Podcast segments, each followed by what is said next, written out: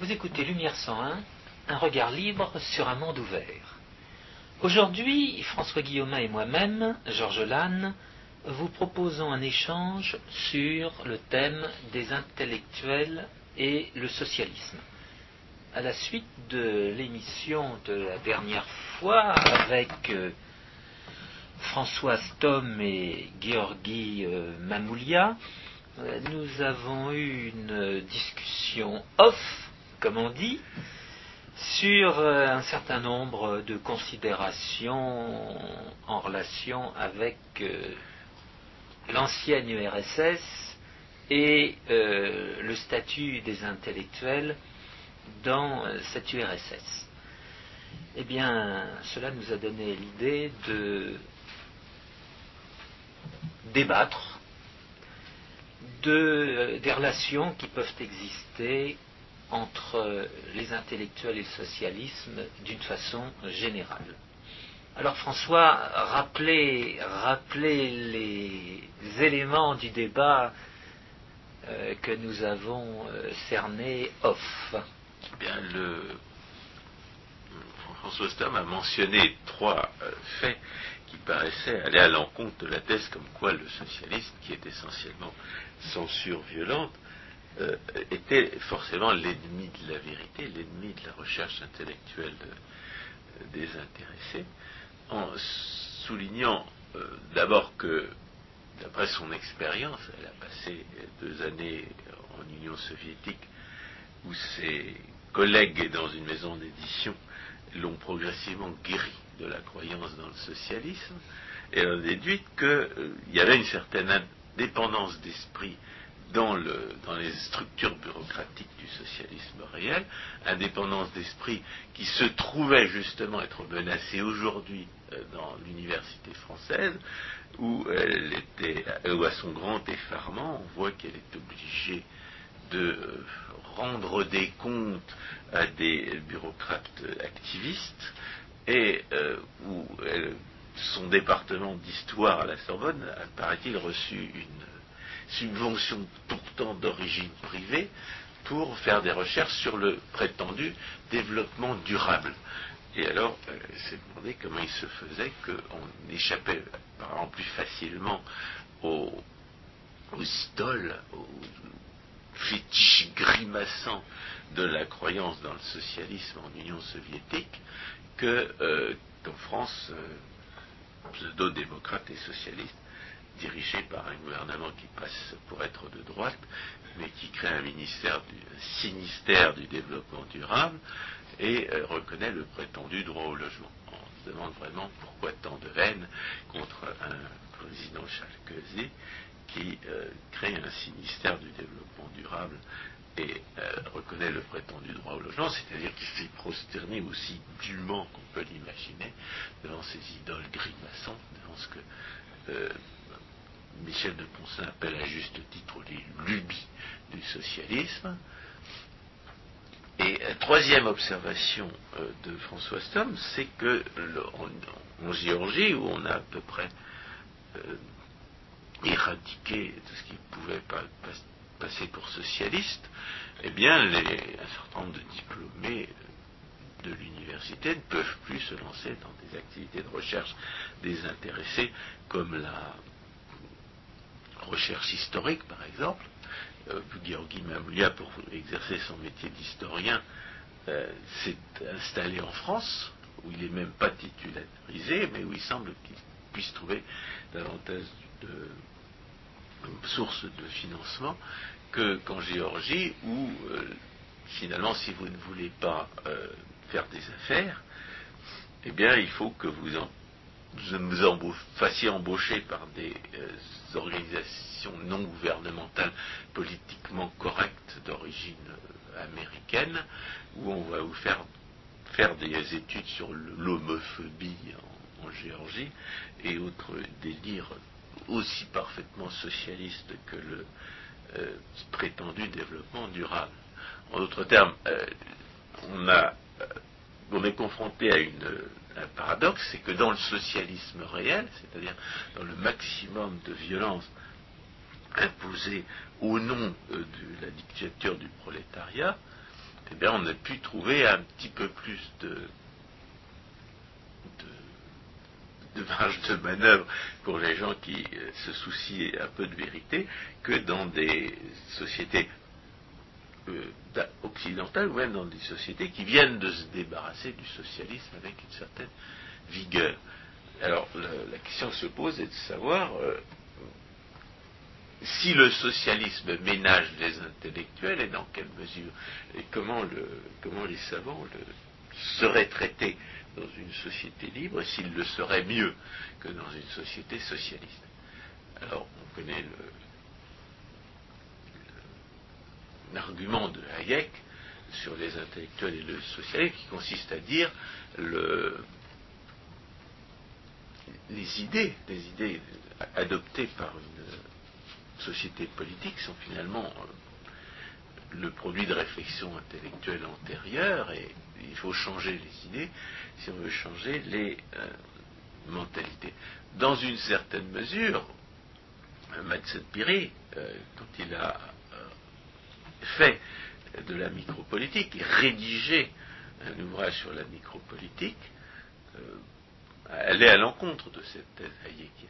Il disait, lui, les, les mots sont moins importants que les événements qui les accompagnent. Plutôt, les événements sont plus importants que les mots qui les accompagnent. En d'autres termes, il disait, si vous faites des réformes, eh bien, le, les gens vont se débarrasser de la mentalité socialiste. Dans une certaine mesure, comme nous avons théorisé l'illusion fiscale, et, aussi les dilemmes auxquels euh, euh, les, les, gens honnêtes sont confrontés euh, du fait de la redistribution politique, eh bien nous avons, nous avons dit que le socialisme engendrait à lui-même l'irrationalité nécessaire à son entretien. Mais quand Matsan Piri écrit Micropolitique, nous sommes dans la décennie 1980, n'est-ce pas?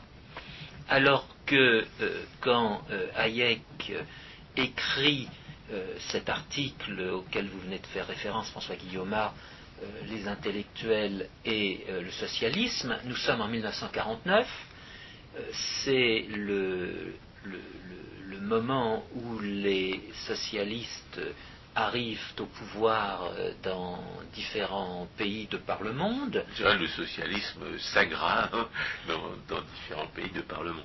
Euh, oui, et où il montre euh, tout de même en, Europe. par de la sécurité sociale par un coup de force.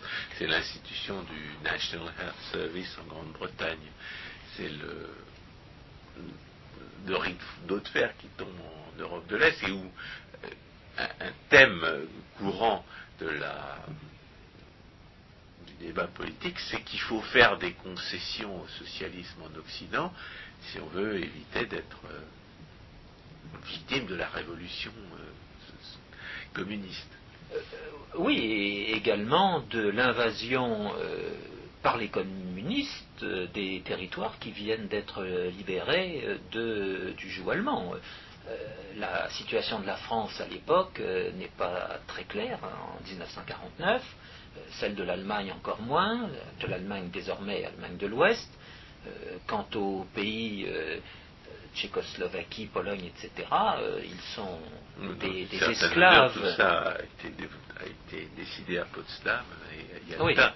On n'est pas, Mais pas à l'abri d'une réflexion sur les, sur zone d'influence.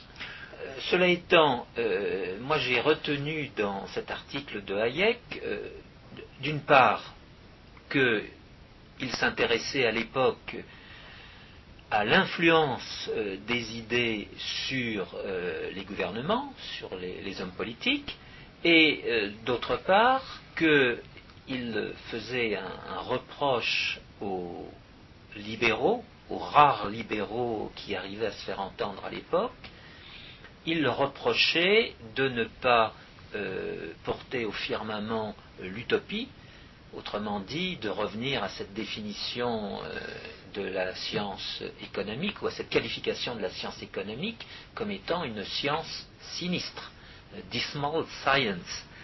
Et il disait. Il ne faut pas oublier qu'il employait l'expression de, de science lugubre, Science, c'est Thomas Carlyle qui était un partisan de l'esclavage aux États-Unis. Oui, je le sais, mais d'autres euh, que lui ont utilisé cette expression et on ne fait pas euh, de parallèle.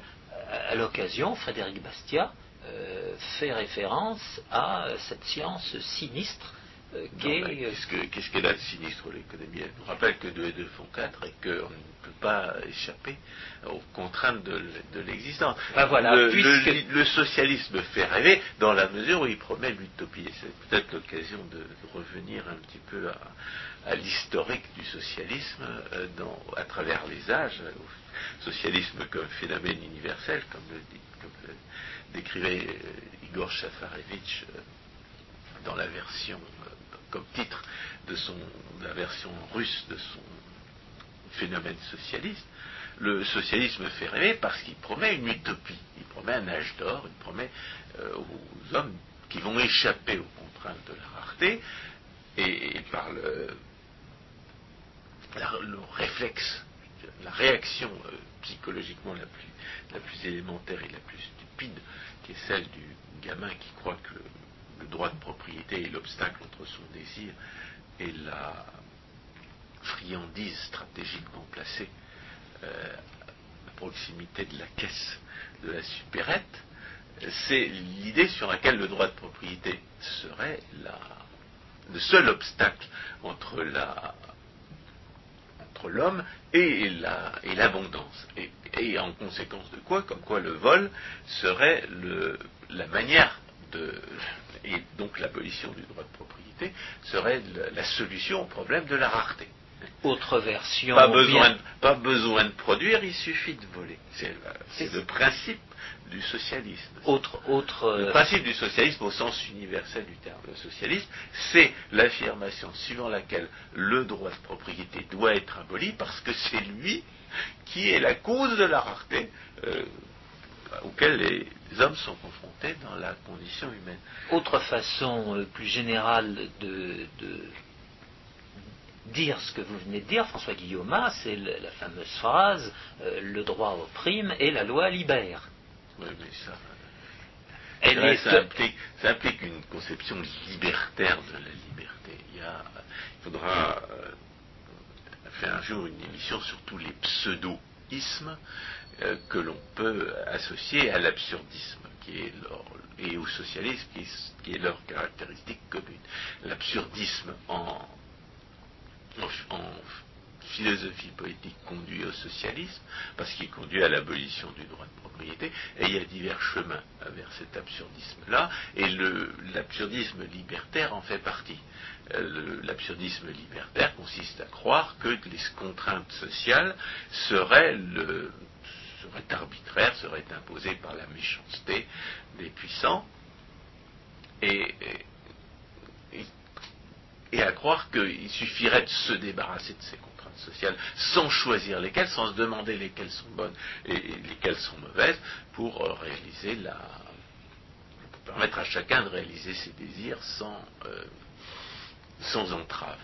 Euh, L'absurdisme libertaire conduit à l'interdiction d'interdire, dont la dont l'absurdité euh, débouche évidemment euh, sur la question de savoir, comme disait Lénine, qui fait quoi à qui, c'est-à-dire qui décide qui est interdit et à qui. Car euh, il est évident que l'interdiction d'interdire est une, est une affirmation de la- d'absurdisme libertaire, et cet absurdisme conduit évidemment à la destruction des droits de propriété, c'est-à-dire au communisme.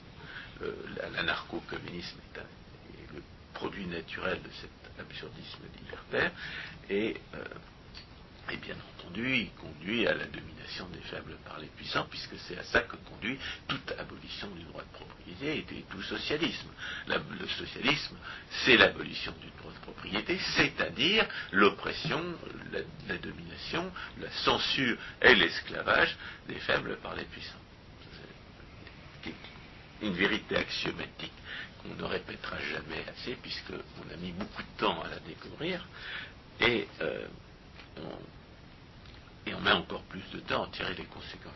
Mais historiquement, le socialisme, c'est une utopie qui, euh, fait procès aux règles euh, courantes de la morale sociale, de s'opposer à la réalisation, d'être la cause des contraintes que l'individu subit dans la réalisation de ses désirs, et qui prétend qu'en abolissant ces, ces euh, règles sociales-là, et en particulier la justice naturelle qui, revient à dire ne faites pas aux autres ce que vous ne voudriez pas qu'on vous fît, eh bien, euh, abolir cette justice naturelle permettrait d'abolir toutes les contraintes auxquelles l'homme est confronté, elle déboucherait vers un âge d'or.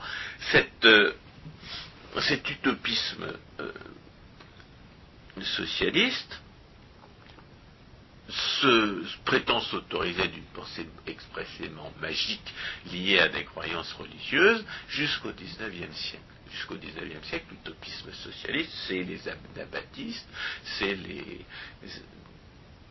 c'est cathares, ce sont des gens qui, veulent changer la société en, changeant ses règles et qui n'aboutissent évidemment qu'au malheur des, des, hommes, puisque la, le droit de propriété, la justice naturelle sont des conditions euh, du bien commun, c'est-à-dire du bien de chacun.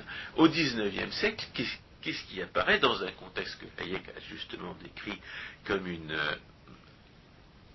dépression de la, de la, connaissance philosophique due à la catastrophe révolutionnaire, eh bien, ce sont des gens qui prétendent euh, faire procès à l'organisation sociale au nom de la science.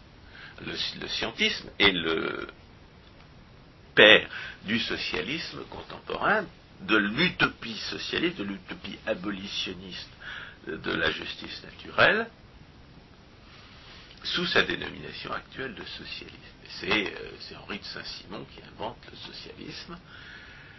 Le mot est attribué à Pierre Leroux, et le socialisme, ça consiste très expressément à mettre en cause le droit de propriété pour mettre la science au pouvoir. Parce que ce qui fait obstacle à l'organisation rationnelle de la société, c'est-à-dire à ce que Marx va appeler plus tard le développement impérieux des forces productives matérielles, eh bien c'est désormais le droit de propriété entendu comme euh, un obstacle à la prise du pouvoir par les savants, par les gens qui savent comment la société doit être organisée de façon rationnelle. On voit le, la filiation entre la technocratie et le, socialisme.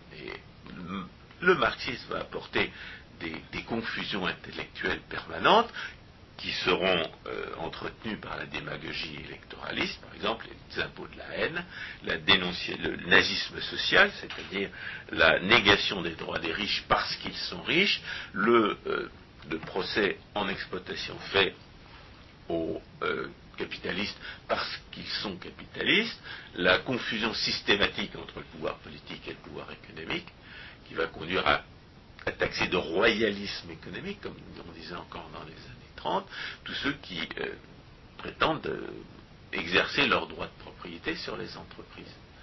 C'est-à-dire la confusion systématique entre l'ancien régime que le, que le libéralisme a prétendu remplacer, et le libéralisme lui-même, sous prétexte que, par exemple, l'héritage permet à, certains d'exercer un pouvoir sur les, moyens de production qu'ils n'ont pas forcément mérité. Et le, le, marxisme ne fait que, disons, donner une, conf, ajouter une confusion intellectuelle permanente à un, système qui au départ est absurdiste, comme euh, le, vont le démontrer les euh, discussions sur la planification centrale, euh, telles que von Mises les, lance dans les années 1920. Mais justement, au milieu du XIXe siècle, le débat va revêtir la forme de l'opposition entre l'organisation naturelle et l'organisation artificielle. Et ce débat va ressurgir au lendemain de la guerre de 1914-1918, non plus à l'échelon national, mais à l'échelon international. Et les politiques vont à ce moment-là envisager de créer des organisations internationales artificielles, ce seront les premières euh, qui verront le jour, comme euh, la Banque des règlements internationaux ou la Société des Nations. on pourrait dire que ce sont d'origine contractuelle, ces organisations internationales. Au début, l'Union postale universelle, ce sont des contrats qui la, constituent.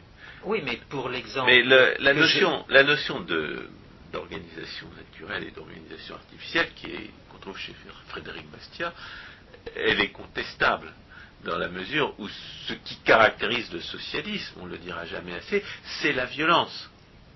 Euh, la violence qu'on peut démasquer si elle se cache derrière euh, une soi-disant démocratie ou un prétendu consensus, en, proposant aux socialistes de vivre socialistement entre eux et puis de laisser tranquille ceux qui ne partagent pas leurs convictions. À partir du moment où vous proposez aux socialistes cet arrangement, socialister entre vous et puis foutez-nous la paix, eh bien vous voyez bien que le socialiste ne veut pas en entendre parler. Et, c'est là que vous le démasquez dans sa volonté d'esclavagiser ceux qui ne pensent pas comme lui et d'imposer sa volonté à ceux qui ne pensent pas comme lui.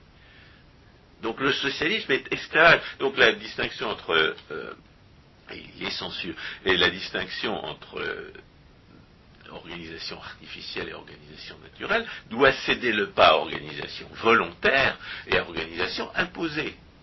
Et c'est peut-être quelque chose que Hayek n'avait pas vu quand il parlait de constructivisme.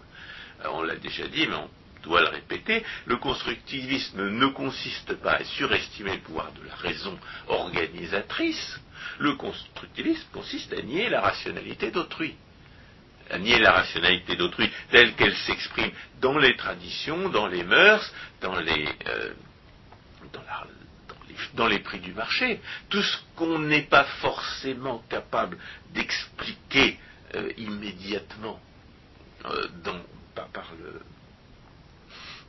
en identifiant les raisons, mais dont on peut justifier l'origine par justement le fait qu'elles sont un produit de la rationalité des autres dans un système d'interaction euh, hyper complexe qu'on appelle la société ou qu'on appelle l'histoire. Mais François Guillaume, vous dites cela, je dirais, à 150 ans euh, de, décalage. Le concept d'organisation, selon moi, est un concept qui voit le jour au XIXe siècle, dans ce milieu euh, du XIXe siècle, et qui va prendre toute sa force dans la première partie du XXe siècle avec ce qui va apparaître sous le nom de théorie des organisations. Et encore de nos jours, on va parler des théories des organisations. C'est peut-être parce que les grandes entreprises se développent. Avec le phénomène bureaucratique qui leur est associé. Bien sûr. Et avec le phénomène planificateur dont vous parliez. C'est pour ça que. Oui, mais la planification centrale, euh, telle que telle qu'en discute von Mises et à sa suite Hayek, relève exactement de la même euh, distinction que j'ai faite en opposant le couple organisation naturelle et organisation artificielle au, couple organisation volontaire et organisation forcée. Ce qui est euh, critiquable et même parfaitement condamnable dans la planification centrale socialiste, c'est son caractère imposé. Oui. Encore une fois, ce qui caractérise le socialisme, c'est la violence. L'organisateur, l'individu qui se croit plus compétent que les autres, plus capable d'organiser la société, plus capable d'identifier le bien commun, eh bien, a fortiori devrait se sentir d'autant plus compétent pour convaincre les autres de ses bonnes idées. Si ces idées sont aussi bonnes que qu'il le croit, si ces idées sont aussi euh, dignes d'intérêt qu'il le croit, il ne devrait pas avoir besoin d'utiliser la violence pour les imposer.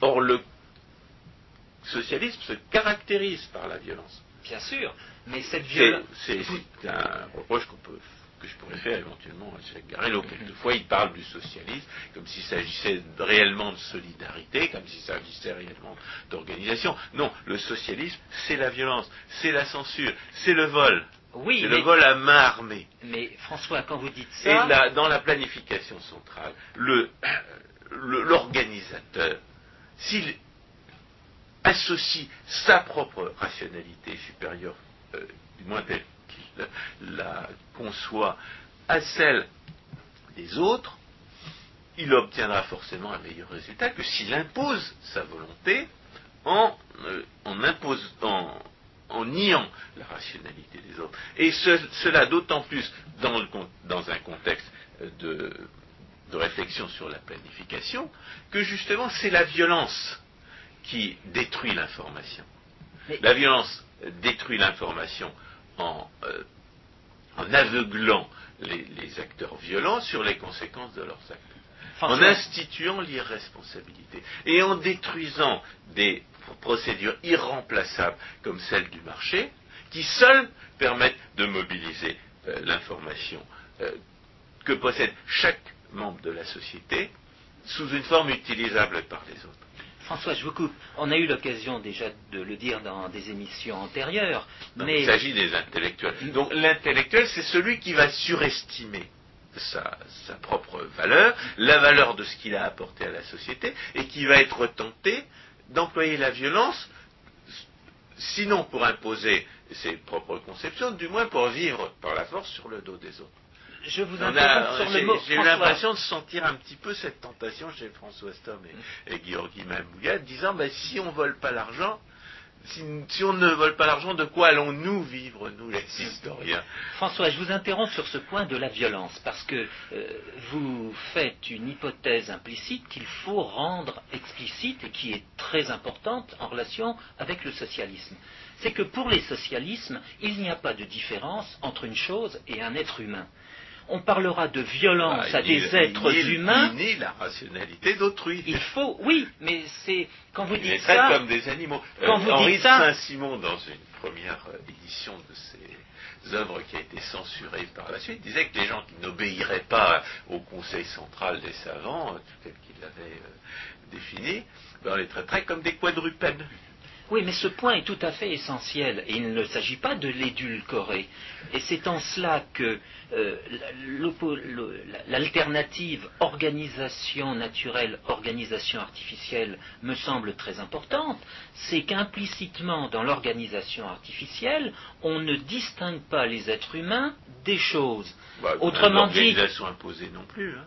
Mais oui, mais c'est pour ça que je ne rentre Donc je pas dans la... l'expression organisation imposée. Oui, mais moi, elle me sem- l'organisation artificielle me semble plus forte dès l'instant qu'on a pris le soin, comme je le fais à l'instant, de dire que pour les socialistes, l'être humain et la chose, c'est la même chose. Autrement dit, la violence exercée sur un être humain revient à la transformation d'une chose en une autre chose.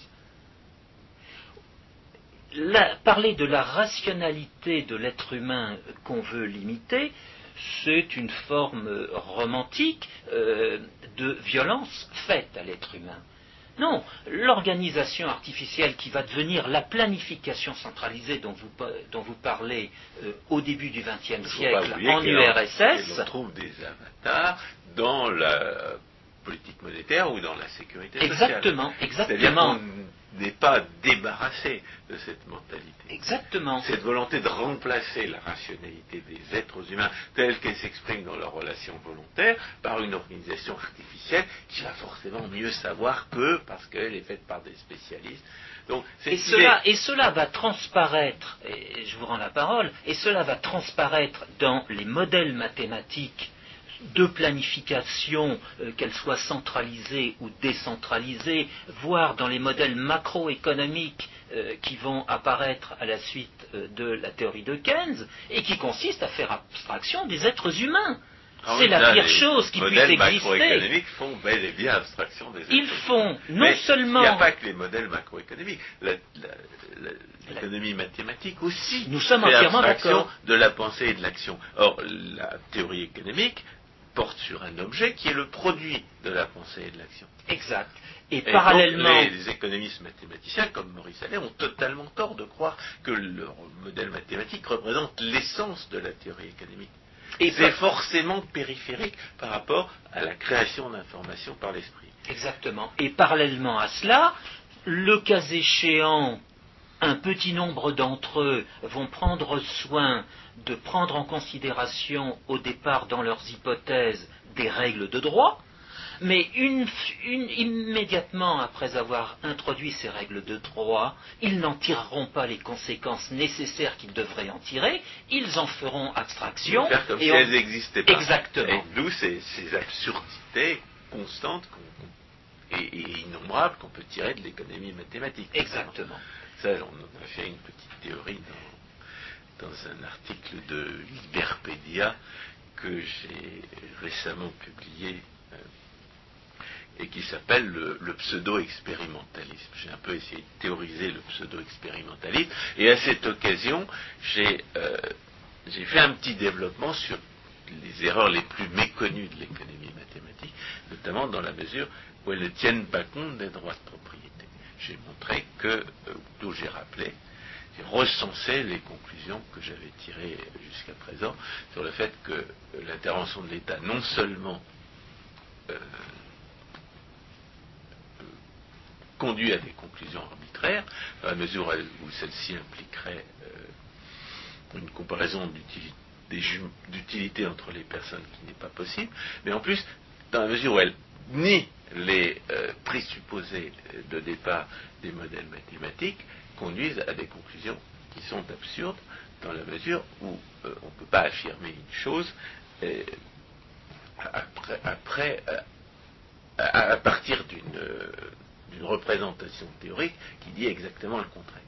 Or, euh, justifier l'intervention de l'État, c'est nier le droit de propriété, et ce sont des modèles qui ont absolument besoin du droit de propriété pour seulement exister. Et on peut dire que ces modèles mathématiques vont présider à certaines expériences de planification. C'est comme ça qu'on bouche le trou qu'on trouve dans l'article de Rothbard sur l'utilité et le bien-être. Quand Rothbard dit euh, déduit du fait que l'intervention de l'État euh, viole toujours les préférences de quelqu'un, il en déduit que l'intervention de l'État ne peut jamais accroître l'utilité sociale. Et il y a dans son raisonnement, il y a un trou. Et ce raisonnement, on le, bouche en disant l'affirmation suivant laquelle l'intervention de l'État euh, accroîtrait l'utilité sociale est nécessairement arbitraire, puisque ça impliquerait une comparaison interpersonnelle d'utilité, mais en même temps, c'est une affirmation absurde, c'est-à-dire que le, trou, est doublement bouché, du point de vue scientifique, parce que dans ces conditions-là, on ne peut plus seulement définir l'utilité sociale, étant donné que le mot n'a de sens que si il existe des contraintes résultant du droit de propriété. En d'autres termes, le, l'ellipse que Alain Wolfesberger a eu le tort de reprocher à, à, Rothbard. en prétendant que ses conclusions ne découlaient pas de ses prémices, eh bien cette ellipse, nous l'avons euh, complétée, puisque nous avons démontré que l'intervention de l'État non seulement que il est non seulement euh, arbitraire, mais absurde d'affirmer que l'intervention de l'État pourrait en aucune, en aucune manière accroître la production. Alors en disant tout cela, euh, je voulais souligner que euh, le socialisme pratique, euh, philosophique entre guillemets, a une, image directe qui se trouve dans l'économie mathématique, dans ses modèles mathématiques. Le socialisme d'un côté veut détruire les droits de propriété, supprime les droits de propriété et d'autre part fait abstraction des êtres humains en tant qu'êtres pensants et agissants, eh bien on retrouve cela dans euh, l'économie mathématique en général. Alors justement, ces économistes mathématiciens représentent une pseudo-élite autoproclamée. Et c'est le rôle des intellectuels dans le socialisme que d'être cette pseudo-élite autoproclamée. C'est une pseudo-élite parce que justement, du fait de la violence du socialisme, ils sont au contraire aveugles, étant à la fois criminels il ne faut jamais l'oublier au départ, et irresponsable du point de vue de, la connaissance. Et c'est une pseudo-élite autoproclamée euh, parce que euh, le socialisme leur promet euh, une évaluation sociale de leur, de leur fonction complètement détachée de ce que les autres sont prêts à accepter de leur payer notamment. Donc le, le socialisme, on pourrait dire qu'il est naturellement marié euh, aux intellectuels et qu'il a peut-être la nécessité pratique de les, de les ménager dans la mesure où il se prétend être une république des savants. Le socialisme contemporain, le socialiste qui est défini sous ce nom depuis le XIXe siècle, c'est une prétendue république des savants. Ce sont les savants qui gouvernent la société, alors qu'auparavant c'était l'arbitraire de la naissance qui faisait de vous un, puissant. Désormais, ce sera la connaissance qui euh, vous amènera au pouvoir et, vous gouvernerez au nom de la science. Le socialisme se prétend scientifique. Il y, avait même euh, des chaires de socialisme scientifique dans les universités du, des, des, pays de l'Est. Donc le socialisme se prétend scientifique, il se prétend être le gouvernement des savants, et de ce fait, on pourrait, euh, il y a, euh, il promet aux intellectuels de les payer à ceux qu'ils s'estiment et non pas à ceux qui valent réellement pour le reste de la société avec la solution de facilité qu'en plus dans leur système, il n'y a pas de prix. Autrement dit, on peut euh, légalement, le législateur peut fixer euh, le prix de chacun au niveau qu'il désire. Ce que nous avons établi en parlant de l'irresponsabilité institutionnelle, c'est que le socialisme n'est certainement pas au service de la vérité. Et dans la mesure où les intellectuels qui prétendent exercer le pouvoir sont irresponsables, eh bien, ils ne sont pas non plus au service de la vérité. Et en tant qu'économistes, nous en savons quelque chose, puisque euh, pratiquement vous avez du pouvoir dans l'université française à la mesure du charlatanisme que vous êtes prêt à professer. Et vous en êtes au contraire euh, proscrit dans la mesure où vous cherchez, euh, où vous dénoncez les absurdités du socialisme, telles que nous les avons euh, décrites. Donc, le, socialisme étant un absurdiste, ne peut pas servir la vérité. De, ce point de vue-là, il va à l'encontre de la, science, il est anti-scientifique et, comme on l'a aussi démontré, il, viole la condition première de la science qui est de, c'est respecter la rationalité d'autrui dans le débat scientifique. C'est de reconnaître le droit de propriété de l'interlocuteur sur lui-même et partant le principe de la propriété naturelle faute de quoi euh, la discussion scientifique est impossible, puisque l'argument du gros bâton n'est pas recevable euh, en, raison. Mais il y a une autre manière que le socialisme a de, tromper, de trahir l'intellectuel.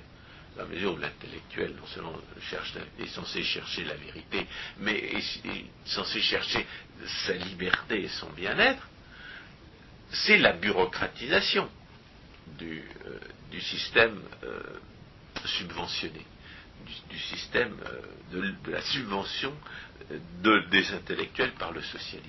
De la distribution des privilèges. Voilà, c'est la, manifestation de la loi de Bitur-Camembert dans les bureaucraties de la recherche et de, l'enseignement. Le fait que les gens qui prennent le pouvoir dans ces bureaucraties sont ceux qui savent euh, réclamer de l'argent volé, et non pas ceux qui savent, au sens, euh, absolu du terme.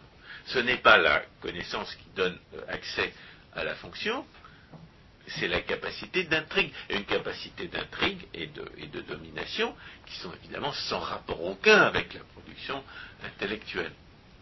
Et il semble que certaines personnes qui croyaient pouvoir échapper à cette bureaucratisation à cette syndicalisation de l'université se rendent compte que que c'est pas possible que euh, même dans les universités réputées de droite, eh bien, on n'échappe pas au petit chef qui a été nommé là en dépit de la minceur de ses, de ses travaux, voire de ses titres, et qui, euh, et qui se trouve là parce que parce que c'est lui qui a voulu le pouvoir parce qu'il a voulu le pouvoir et qu'il a, qu'il a fait ce qu'il fallait pour ça. Et la manifestation de, Bitur, de la loi de Bitur Camembert dans, les, dans l'université, dans l'enseignement, conduit à ce que on doit passer de plus en plus de temps à, euh, rechercher des, crédits d'argent volé ou à se défendre contre les bureaucrates qui veulent vous imposer euh, de faire des sacrifices humains euh, au, au fétiche du socialisme qu'on ne pouvait le croire au départ. Et le, résultat, c'est que la question se pose de savoir si il est vraiment possible, dans une bureaucratie qui vit d'argent volé, de, de survivre euh, en tant qu'intellectuel indépendant.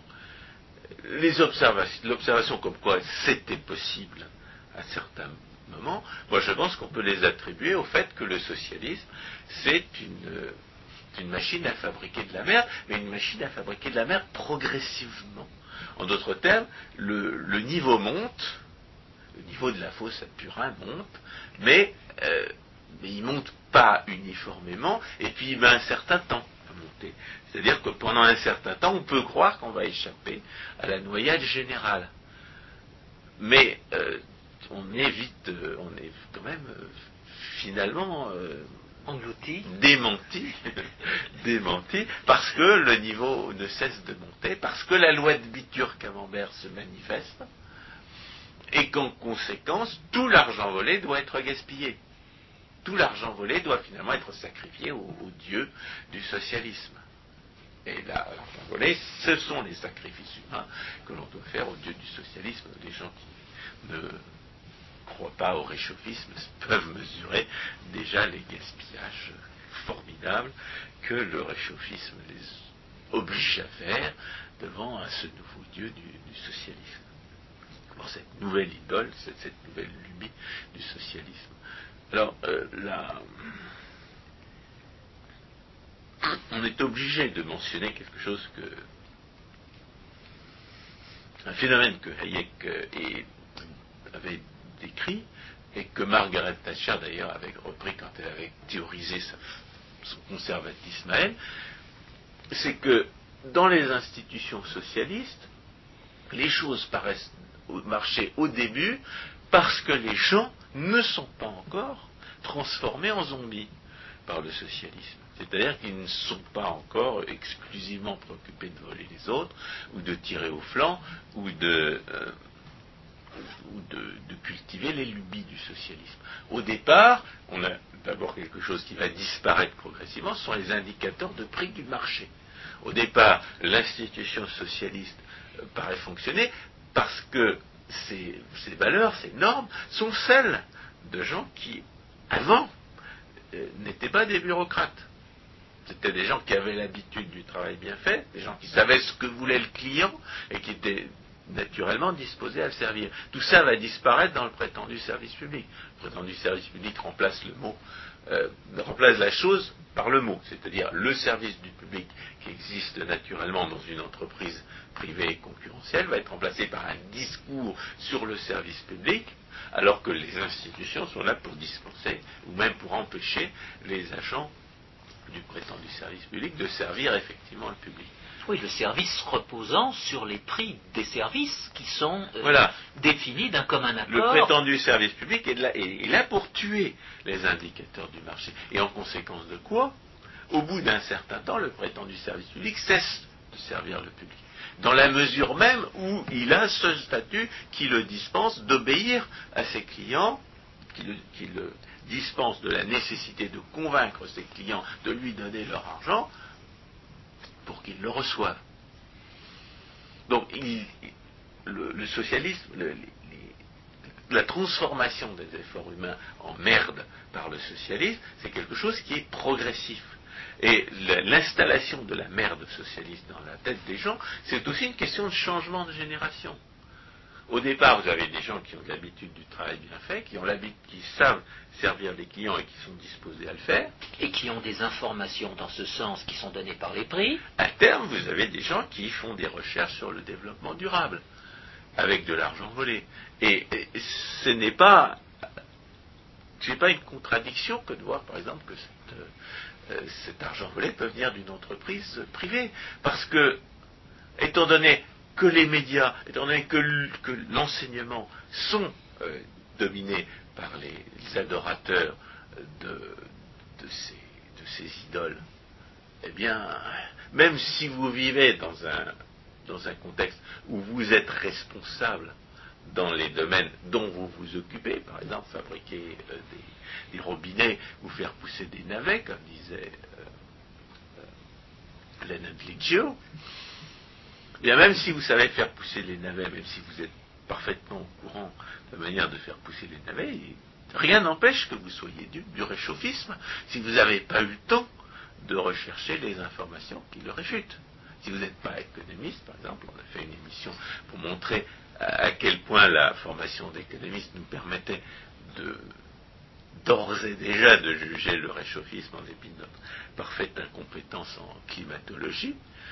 Euh, si vous n'avez même pas cette formation qui vous permet de juger le réchauffisme, vous, pourrez peut-être y croire, étant donné que toutes les radios, toutes les télévisions, tous les médias et une bonne partie de l'université vous serinent le mensonge officiel. Donc ne vous étonnez pas de ce que des personnes responsables, qui vivent encore dans un de ces, un de ces espaces de liberté que le socialisme n'a pas encore réussi à tuer, eh bien, et, et déjà dans la tête la merdasse socialiste qui, qui, va, qui les conduit à se prosterner devant les idoles du socialisme.